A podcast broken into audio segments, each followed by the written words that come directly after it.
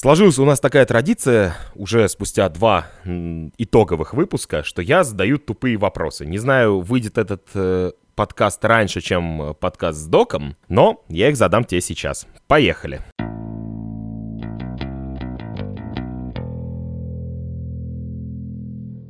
Вот скажи мне, Стив, Льюис настоящий чемпион или хорошо управляет самовозом? С козырей зашел, да? Да, конечно. Там каждый вопрос будет только интересней, готовься. Даже так? Окей, это настоящий чемпион, который управляет самовозом. Вот так я скажу. Потому что, на самом деле, не признать того факта, что Мерседес самовоз нельзя. Это действительно очень хорошая, сбалансированная машина. У нее, может быть, не самый мощный двигатель, но при этом все остальное, оно так скомпоновано, что на ней э, любой, кто на нее садится, автоматически превращается в водителя самовоза. Достаточно Мазепина вспомнить, который проехал в а, одно время с Ботасом. Ну, то есть, чисто теоретически, даже Димон бы мог выиграть пару гонок. Ну, Димон, наверное, нет, а условный, не знаю, там, Александр Дударев вполне. Димон поздравляют и хуже Александра Дударева. Так что мой ответ такой, это настоящий чемпион, но он ездит на самовозе. Поехали дальше. Что нужно чтобы Ботас обновился до версии 3.0. Он не обновится до версии 3.0, потому что сам Ботас буквально вчера сказал, что для победы ему нужно обновиться до версии 2.77, э,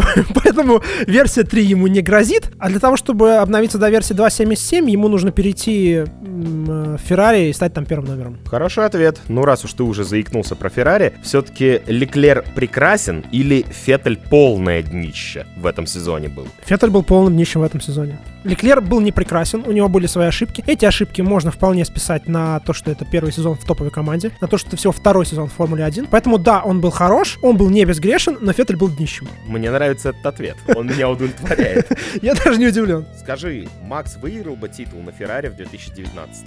Хм, это хороший вопрос. Плохих у нас не Он бы поборолся за титул, не будь в команде Леклера. То есть, если бы у него был типичный второй номер при нем, если при нем был бы, скажем, то тот же Сайнс, допустим, он бы поборолся за титул. Не факт, чтобы выиграл, там была бы очень маленькая разница, потому что даже подсчитывали, что, в принципе, если бы не все косяки Феттеля, не косяки по тактике команды Феррари, то Леклер был бы очень близко. Макс сейчас был бы ближе. Он сейчас лучше готов к Формуле 1, ну, просто в силу того, что у него больше опыта. Ну, то есть, решение того, что Льюис станет чемпионом, просто оттянулось бы ближе к концу. Он не факт, что стал быть чемпионом, потому что была бы очень плотная борьба. Хороший ответ. Вопрос следующий. Возможен ли обратный размен Албана и Гасли? Да, конечно. Албан себя, я не могу сказать, что он себя как-то сильно проявил, он выступил э, хуже в какой-то степени даже Гасли. Он сырой. Албан пока еще сырой. Первый сезон э, он допускал очень глупые ошибки. Ему э, в какой-то степени повезло, что большая часть этих ошибок, она пришлась на тренировке. Он разбивал машины в тренировках. Я не могу сказать, что он прям супер крут, что он лучше Гасли. Да Гасли даже в э, Торо Россо во второй части сезона выступил лучше, на мой взгляд, чем Албан в Bull. Просто Албан ездил, ехал на команде из топ-3. Поэтому вполне возможно. Вот еще достаточно интересный вопрос. Мы много говорили о том, что Сайенс очень хорош. Мог ли Сайенс провести сезон лучше? Если да, то где он накосячил?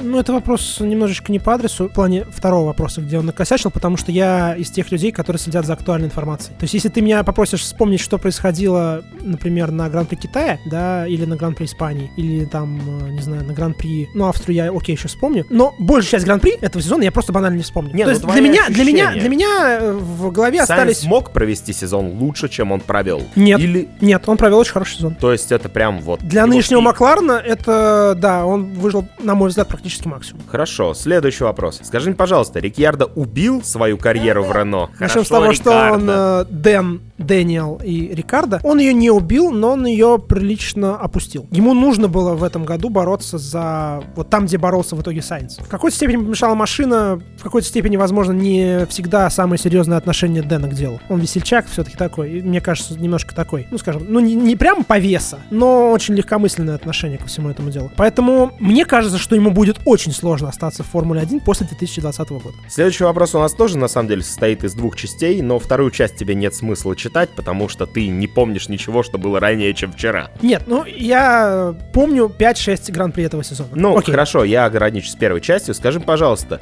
этот сезон Хюлькенберга худший в его карьере? Ну, на самом деле, вторая часть звучит, если нет, какой хуже? хуже.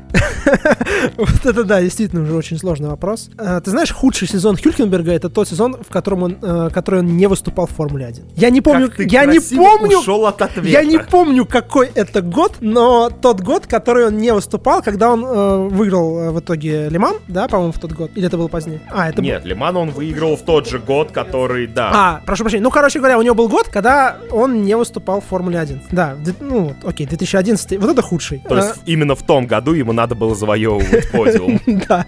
а не во все остальные. Ладно, погнали дальше. В конце сезона хуже стал Кими, Альфа Ромео или все вместе? Нет, хуже стало Альфа Ромео. Даже я бы не сказал, что они стали хуже, они просто остались на том уровне, на котором они были в начале сезона. У них банально, ну, на мой взгляд, да, не сработали обновления. Или сработали хуже, чем у всех остальных команд. Кими не выступил хуже. Лучше стал выступать Джовинаци, потому что он вкатился. Да, хуже стала работать машина. Кими, Кими это Кими. Это человек с опытом, который просто умеет ездить, э, ну, на определенной, на, с Нет, ну, смысл планкой. этого вопроса в первую очередь заключался в том, что Проблема- проблема в ощущение, Альфе. как будто Кими все более безразлично становятся его результаты в Формуле 1. ему не безразличны. И он, это можно посмотреть по тому, что он говорит в интервью. Он в этом году говорил больше, чем обычно в интервью. Это я связываю с тем, что он... Стареет. Нет, не то, что он стареет, с него упало то давление, М. которое было в Феррари. Ему стало спокойнее, он больше времени проводит с семьей, ему меньше времени нужно тратить на дорогу, поэтому стал более открытым, более спокойным. И то, как он говорил,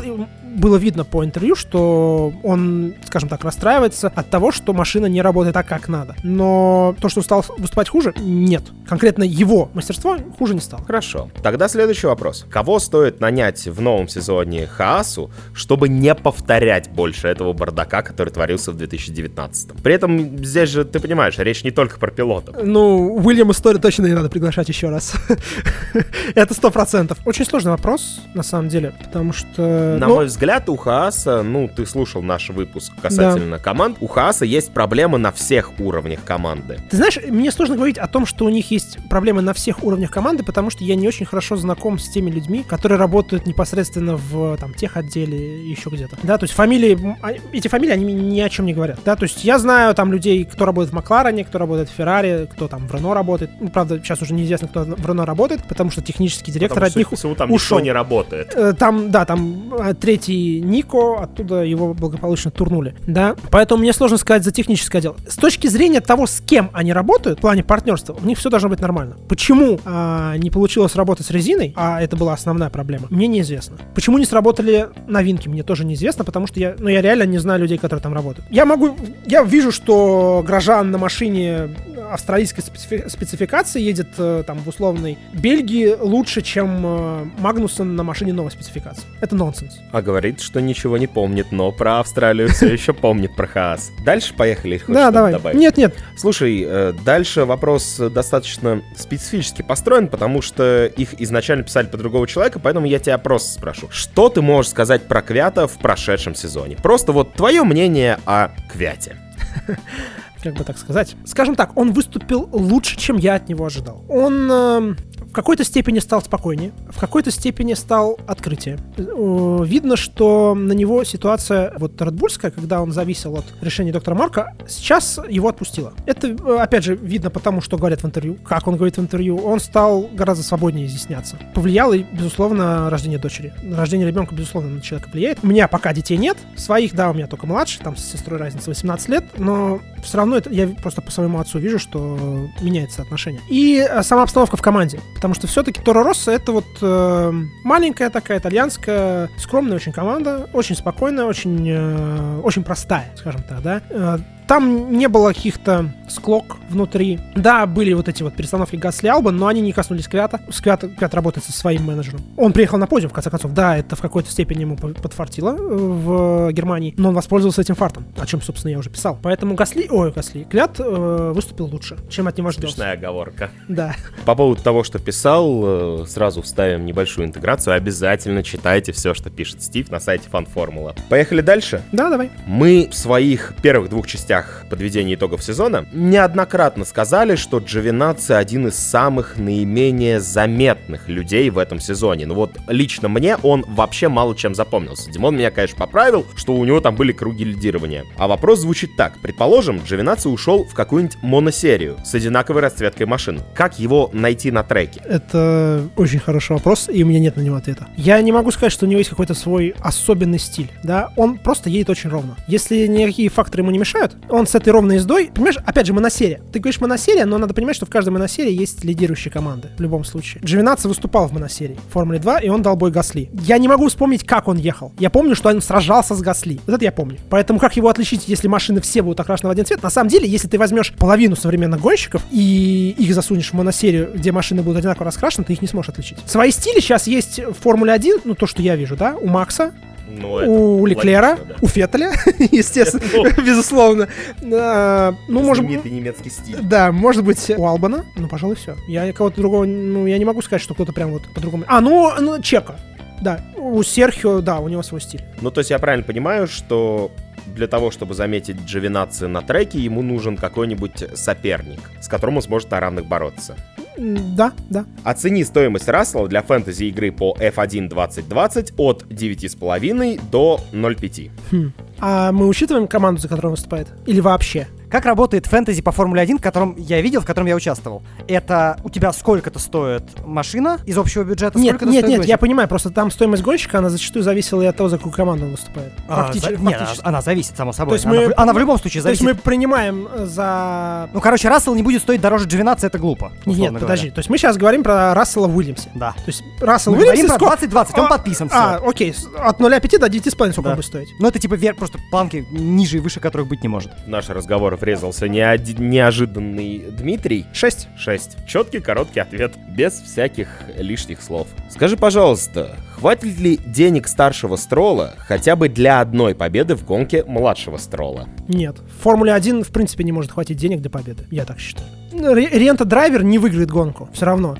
Потому что всегда найдется... То есть это надо покупать сразу команду как минимум. А лучше там пару гран-при. Тогда будет понятно, что конкретно этот гонщик, конкретно в этой команде выиграет конкретно этот гран-при. Других вариантов нет. А что, думаешь, у старшего Строла не хватит на то, чтобы купить автодром? Команда у него уже есть, и нет, команду... Нет, ему нужна команда, которая способна побеждать, в принципе. Купить Феррари он не сможет. Скажи мне, пожалуйста, сколько гонщиков, подписанных на следующий сезон, ты не хотел бы видеть в F1? Ну и Хм. можешь назвать их, соответственно. Ну, я бы не хотел видеть в Формуле 1 Латифи, определенно. Это чисто рента-драйвер. Стролла. Я не хочу видеть именно рента... вот чистых э, рента-драйверов в Формуле 1. Я понимаю, что это неизбежно, и что Ну, определенные, извини, я- определенные талантливые гонщики будут проходить мимо Формулы 1, да? Но вот этих двух, да, я бы не хотел видеть.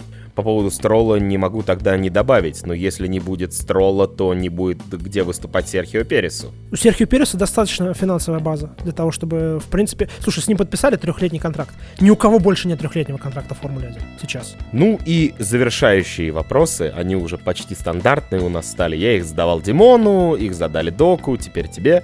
Лучший гонщик сезона. Ну, соответственно, 2019 логично. Макс, я думаю, что, ну, если мы берем с поправкой на команды и все прочее, он очень хорошо прогрессировал по сравнению с прошлыми сезонами. Он выиграл несколько гонок и в целом провел вполне адекватный для себя сезон, сильный. Если бы он был за Мерседес, в Мерседесе он бы выиграл, может быть, преимущество было бы даже больше, чем у Хэмилтона. Худший гонщик сезона. Это сложнее. Ну, понимаешь, мне не хочется говорить Кубица, потому что все-таки одно очко он заработал, и он в несколько других условиях. Я понимаю, что он в какой-то степени тоже рента, да, но, блин, это человек, за которым я следил в свое время. Слушай, я сразу хочу вставить ремарку, потому что нас даже уже за это ругали в прошлом выпуске, теперь я могу это сделать. Э, Я тоже очень хорошо отношусь к Кубице. При этом, э, особенно в тот период, когда он выступал за псевдо Лотус. Это для меня было замечательно, это было прекрасно, и Кубица замечательный гонщик. Он, к сожалению, в этом сезоне не мог показать то, что он мог бы показать. Но он очень много проигрывал. Понимаешь, вот э, тут проблема заключается вот в том, что он все-таки, в отличие от Рассела, это очко заработал. Как бы то ни было. Поэтому называть... Но придется принять решение, кто худший. Ты меня просто режешь без ножа. Пускай Кубица будет, хорошо. Самый яркий гонщик сезона. Леклер. Шарль, да. Тут э, без вопросов. Ну и я каждый раз уже два выпуска подряд задавал этот вопрос по-разному. Это дополнительный вопрос к тебе, к доку такого не было. Кого бы тебе выбрать? Ну вот, встретил бы ты Льюиса Хэмилтона, что бы ты ему сказал? Я просто мимо прошел. Он мне не интересен как э, личность, как гонщик. А кому бы что сказал. Ну, то есть есть человек, которого бы ты хотел встретить в паддоке Формулы-1, если у тебя появится такая возможность там появиться, и прям вот что-то сказать. Может быть, напутствие, вопрос, неважно. Не обязательно гонщик. Такой большой выбор, что сходу сложно выбрать. Ты знаешь, мне очень хотелось бы встретить Михаила Шумахера. К сожалению, я боюсь, что это, наверное, неосуществимо. Мне действительно хочется встретить, может быть, задать ему несколько вопросов. Это вот... Это человек, с которым, э, с которым пришла моя любовь к Формуле 1 в 99 году. На Сильверстоуне, когда он, да, он сломал там ногу, после этого я дико ненавидел несколько лет Макларен, и после этого я на протяжении 7 лет яро топил за Михаэля. Да, вот с ним. Я не знаю, что бы я у него спросил, то есть мне сейчас сложно это сказать, потому что я не представляю себе такую картину. Но его я хотел бы встретить в падоке и пообщаться с ним. Неожиданно у нас получилось уже второе почти интервью в нашем канале подкастов. Спасибо, что ответил на вопросы. Ну, Тебе спасибо, что пригласил. Да, для вас сегодня в гостях был Стив, да. и я, Вадим.